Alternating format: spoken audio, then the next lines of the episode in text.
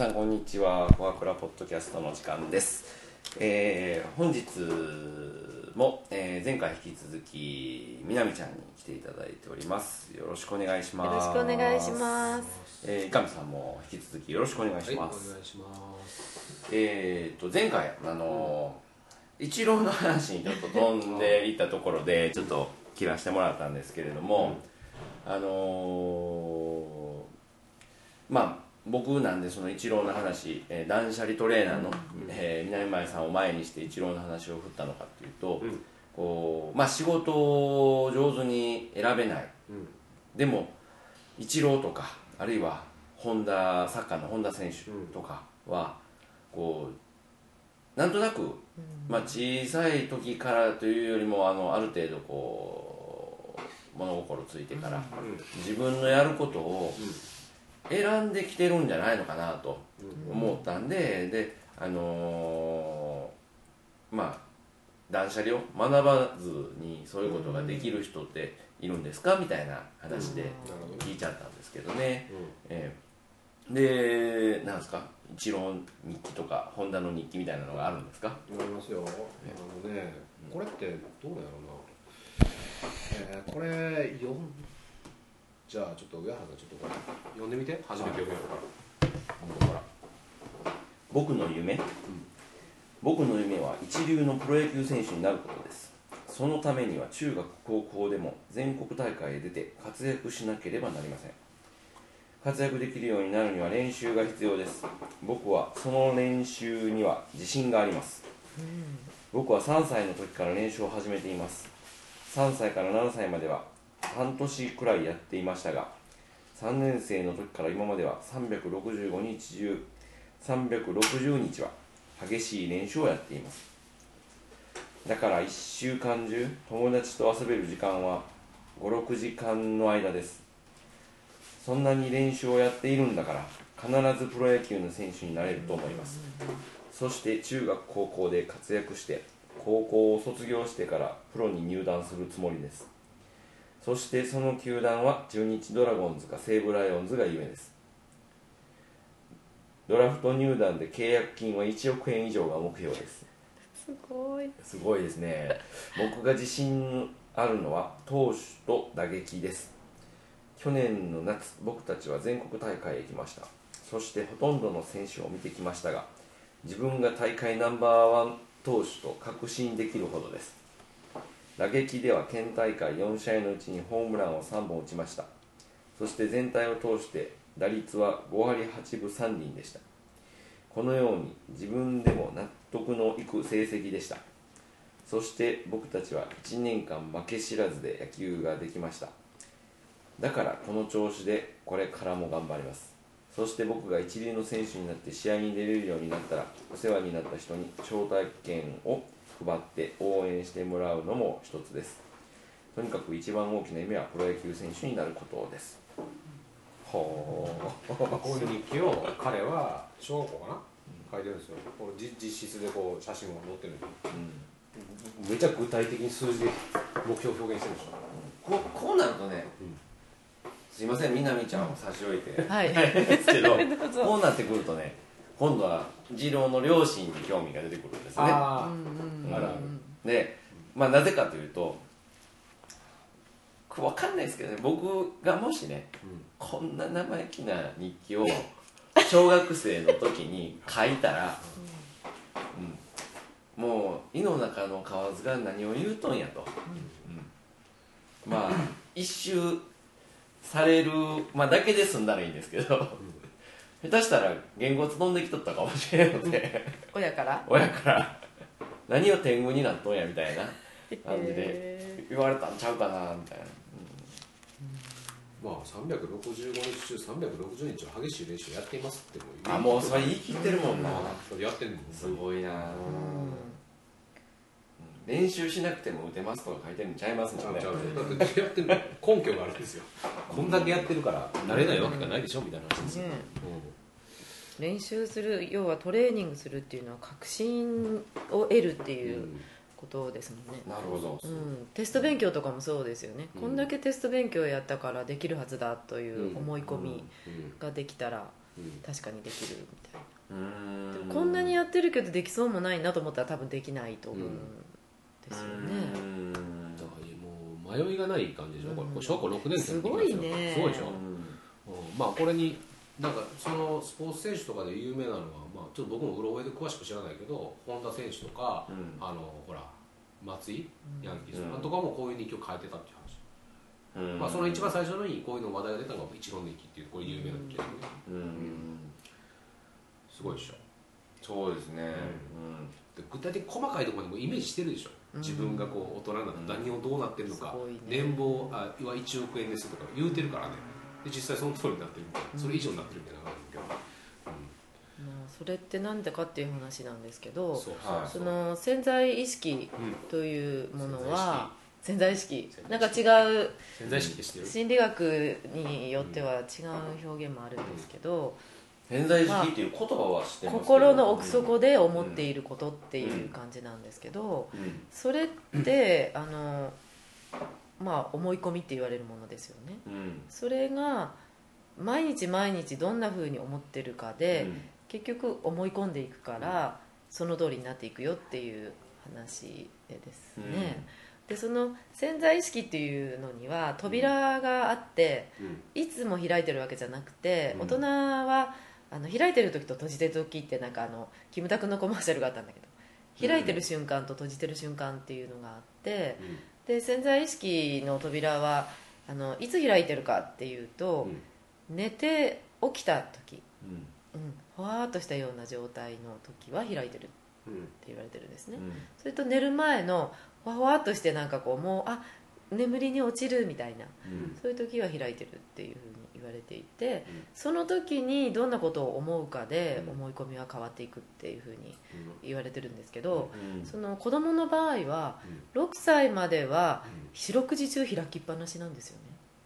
うん。だからうんあのさっき親はって言われたんだけど、うん。その開いてる時に親だったり先生だったり周りの人たちがその子にどんな言葉かけをうん。したかによって思い込みが変わる、まあ、変わりやすいというか、うん。うん。なのででき「あなたできるよ」って言われてる子はその思い込みで生きていくわけだから、何やってもできるんだっていう思い込みでいくし、でも6歳までに「あんた何やってもできない子ね」って言われ続けてると、別にその事実があったわけでもないのに、うん。潜在意識はあできない子なんだって思い込むとできないことをなんかやっちゃうんですよね、うん。それぐらいまあなんか言葉の影響っていうのもあるんだけど、潜在意識が全て私たちの日常をコントロールしてるっていうことですのできっとそのイチロー選手は何て言われて育ったかは分かんないんだけど、うん。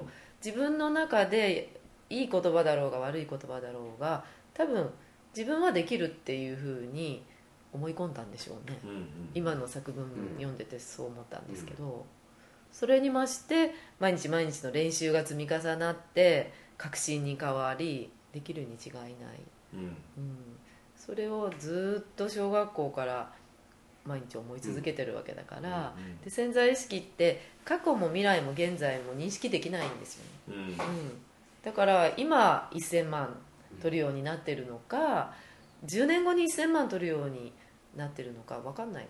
うん。認識できないから、うん。だから言い続けてると今取ってるんだっていうことを先に体験しちゃうんですよね、うん。うんなんかすごいなモモデルモデルのような人ですねみたいな感じで。そういう潜在意は識の、うん。そうですようん。いやーなかなかでもピントピントっていうかこうわかんないですね。分かんないですね。うん。具体的な例があるとなんか分かりやすいいやまあ具体的なんでしょうけどねこのうんイチロー選手の話っていうのは。うんそういうのって何なんですかね。潜在意識って結構世間一般的じゃないかな。世間一般的じゃないんやろきっと。心理学とかやってる人はねあー一般的な、うん。潜在意識っていう言葉は知ってますけどね。でもうん。何に使うのかな。うん。潜在だからあの出てこない。もう一つ違うか、言い方をすると意識とうん。無意識。うんっていう無意識で何かやっちゃうっていうことってあるじゃないですか、うん。その無意識の部分が潜在意識と呼ばれる部なる分ほどなるほど。で意識的に意図的にやってることは潜在意識じゃなくて潜在意識っていう、何か例えば二択でこう物を選ぶときに、えーまあ、その商品のこう説明を全部読んで あってうんなこれはもう意識的意識に的に。言ってるけれどもなんとなくえーこなんとなくれパッと取っちゃうっていういいな。のが無意識でうん取ってる。みたいな撮ってる感じですね。簡単に言えばそんな感じかもしれないですね。であの、うん。断捨離ではその家を片付けるという見えてる世界、意識うん。意識している世界ですよね、うん。そこを片付けていくことによって、うん実はその無意識の世界にもつながってるんだよっていうことを言ってるので、うん。まあ、家を見ればその人の人生が分かるぐらいなうん感じで、ううん。んそのなんか心の奥底にあることが読み取れてしまう、まあ、私は読み取れませんけどそんな、ううん。んというぐらいやっぱり意識の世界と無意識の世界っていうのはうんつながっていて、まあ意識して考えてやってることは大体5%ぐらいうん。3%から5%ぐらいって言われてるけど無意識でオートランでやってることっていうのは95%ぐらいあるので、なるほどね、まあじゃあちっちゃい子供はできるよできるよって言ってあげたらいいんだろうなっていうのは今のお話でちょっと分かりましたけれど、じゃあ大人はどうしたら大人いいですかね？はですねよくこうこういうの聞いたことないですか？寝る前にいいことを思って寝ようって。いううん。だから今日いやいやよく聞いたことない聞いたことないですか？そう、はあのネガティブなことをこううん反省して寝るんじゃなくて、うん。明日こうなったらいいなとか明日はこんな風にこう楽しいことやろうとか、うん。そういうことを考えて寝る方がもう物事が叶いまあやすいというか,、なんか良さそうな気はするんですがほとんどの人でも多分ねその日の反省してますよね。そうそう。それがまた思い込みになっちゃうので、うん。うん失敗したなとか、うん。それね失敗したなって思った時って、うん。頭の中で何をイメージしてるかうん。っていうことなんですよね、うん。失敗したことをイメージしてるでしょ。うんそれ失敗が強化されていってんですよね、うん。また。でイメージすることで嫌な気持ちをまた味わうと思いません？どうなんですか？あのいや皆さん反省会のつもりでやってますよ多分その次はやらないどこって思ってまあま思あってるけど言多ってるんですけど。分ねイメージしてることはうん。ネガティブな感情だと思うんですよ、うーん。それをやればやるほどネガティブが強化されてうん。潜在意識ですもんね。潜在意識にね。うん、なのでそっちよりはあこうなったら嬉しいなっていう方をイメージしていく方があのイメージ叶い叶えたいわけですからうん叶えたいイメージをしていくっていう感じ。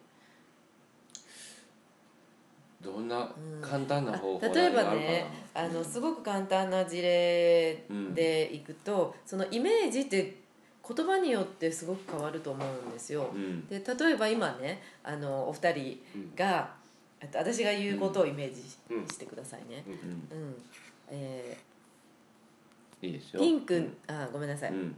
象象をイメージしないでください象をイメージしないでください。象を決して描かないでくださいよ。でその象がまさかピンクっていうことはないですよね。ピンクの象を考えないでくださいね。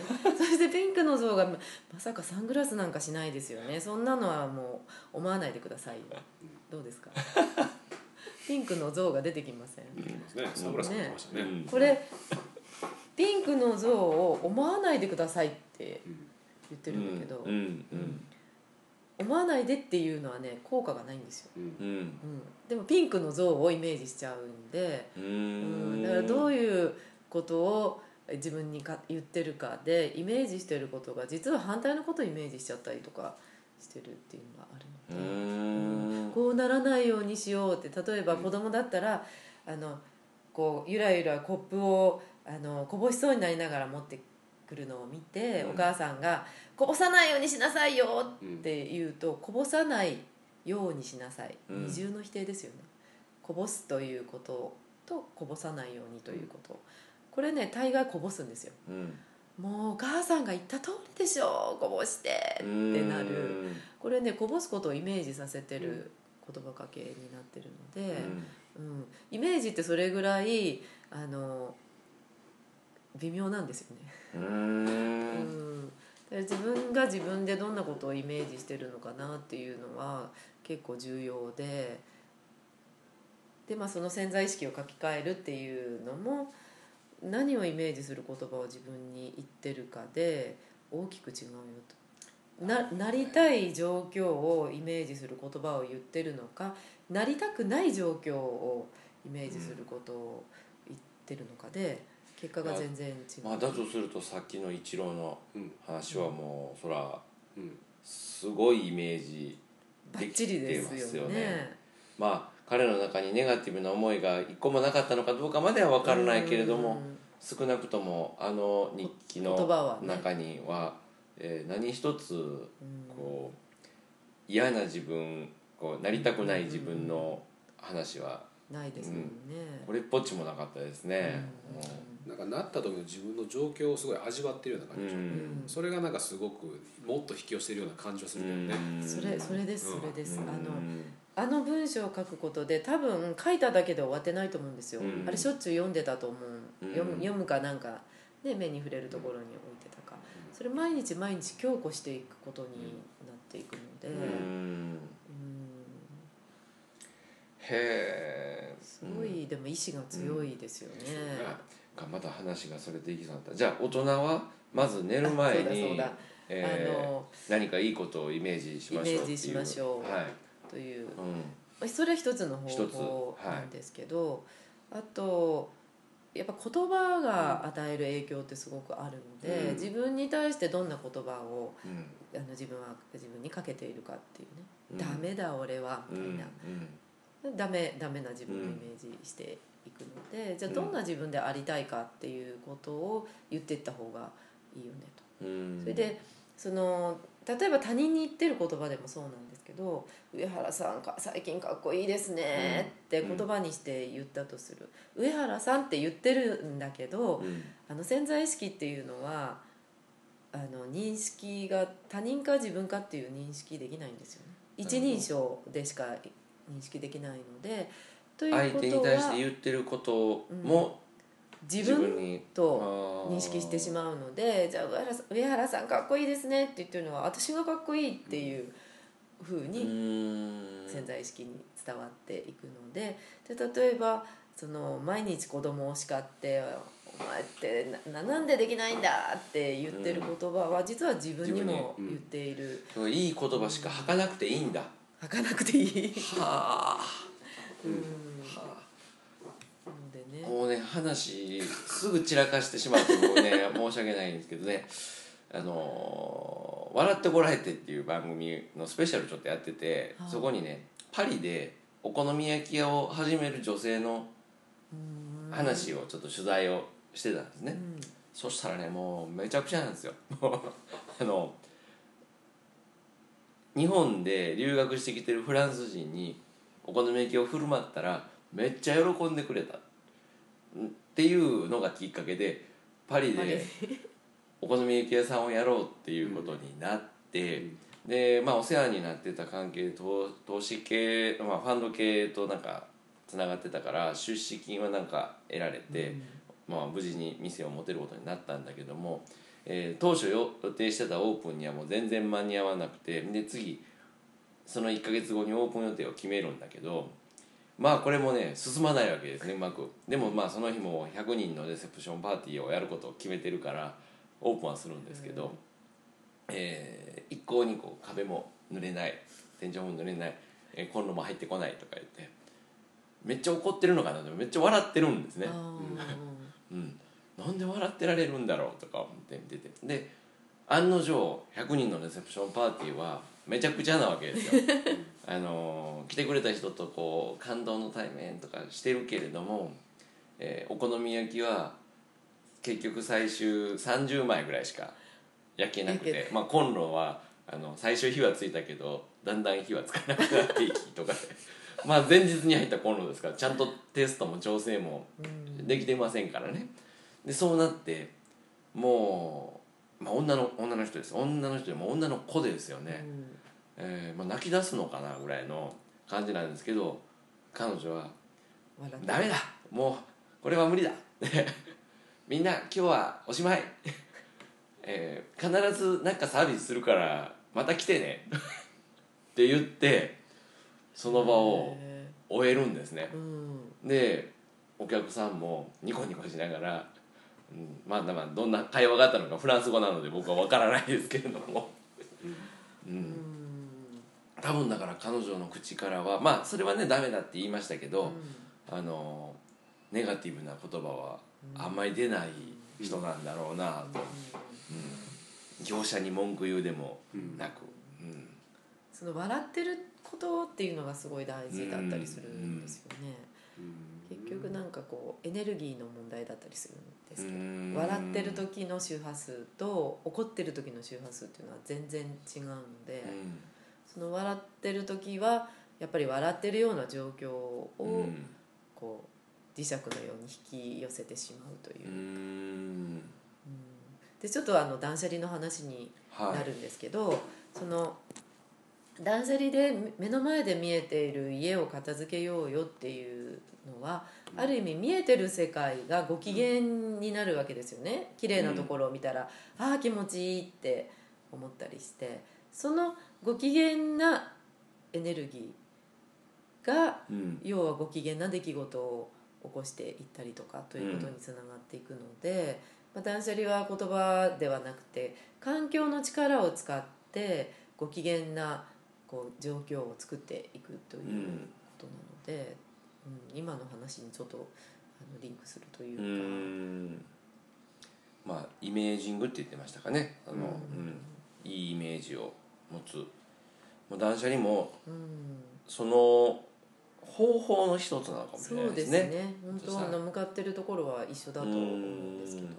見えてる世界をご機嫌にししていくという、うん。でもなんかこう難しいことじゃなくて間違いなく、あの綺麗なところにいたら気持ちがいいじゃないですか、うん。うん。それがすごく大事かなと思うんですよね、自分に与える環境からの影響っていうものを考えて。うん。いいこと考えて寝る。いいことしか言わない。あと起きる時もいいイメージいいイメージを。起きる時も、ね。ううん。ん、でも間違いなくねネガティブなことを考えちゃうんですよ私たちは。うん。でそれをダメとしないこと。あ、うん。今ネガティブなこと考えてるね、うん。でもそれいらないからこの,、あの捨てちゃおうって感じです、うん。断捨離。あの反骨心みたいなのはじゃああんまり反骨心よりはいいイメージの方が上っていうことですかね。ハングリー精神みたいなそうそうそうそう。のし上がってやるぜみたいなやつ、うんそう。あでもそういう人たちものし上がった後ででものし上がるってイメージがあるじゃないですか。なるほど。そこであののし上がって、その後はなんか言うこと変わるよね。結構成功しきった人って。うーん。もうみんな急にボランティア始めたりするとかよくある話だけど。うんまだ、ね、はんあののし上がるというイメージでのし上がってでそこから人に優しくなっていくとか、そんな人がなんか今までの過去の日本のこう歴史からいくと努力根性忍耐っていうのが当たり前っていうかそれがなんかこういいみたいな感じでしたけどだんだん時代が変わってそうじゃなくて、こういいことを思って楽しいことやってる方が楽しいことが来るよみたいな,、うんなんかそういう時代になってきたかなと思うんですけど、うん。ん。やっぱり潜在意識はそこもキャッチするから、努力根性忍耐しなければ成功できないうん。って思ってるとしたらそうしないとできないという状況を作るんですよね。へえ面白いですね仕事でもねなんかあこのプロジェクトなんかうまくいかへんような気がするってやつはうまくいかへんもんね絶対、うん。なんかなんかあるよね。うまくいかへん気がするって自分でイメージしてるからうまくいかへんでしょうね、うん。そっちが引き寄せられるんやろうね、うん。なん。か無意識にやってるからね。そうそうそうそうそう、うん。根拠なく自信持ってる時とかうまくいくよね。ですね、うん。疑い疑いも何もないみたいうなそそうそう、ねう。んなぜですか？言われても「いや僕だからです」みたいなそんな。そんな人はうまくいきますよなるほど。えー、とじゃあまあそろそろちょっと締めたいと思うんですけども、えー、と直近でなんかセミナーとかはあるんですか？関西方面はえ明日ででもえ、そ れこれは遅いですね。ね。そうですね、はい。年にでもねさっきあ前回の話でもう、まあ毎月来てますね。なんかねやってらっしゃるんで、あのまた、えーみなみちゃんのホームページ、はい。えー断捨離トレーナーみなみちゃんのホームページご覧いただきまして、はい、ぜひ覗いてやってください、あのいろいろイベントチェックをしてみてください。はい。はい。ありがとうございました。ありがとうございました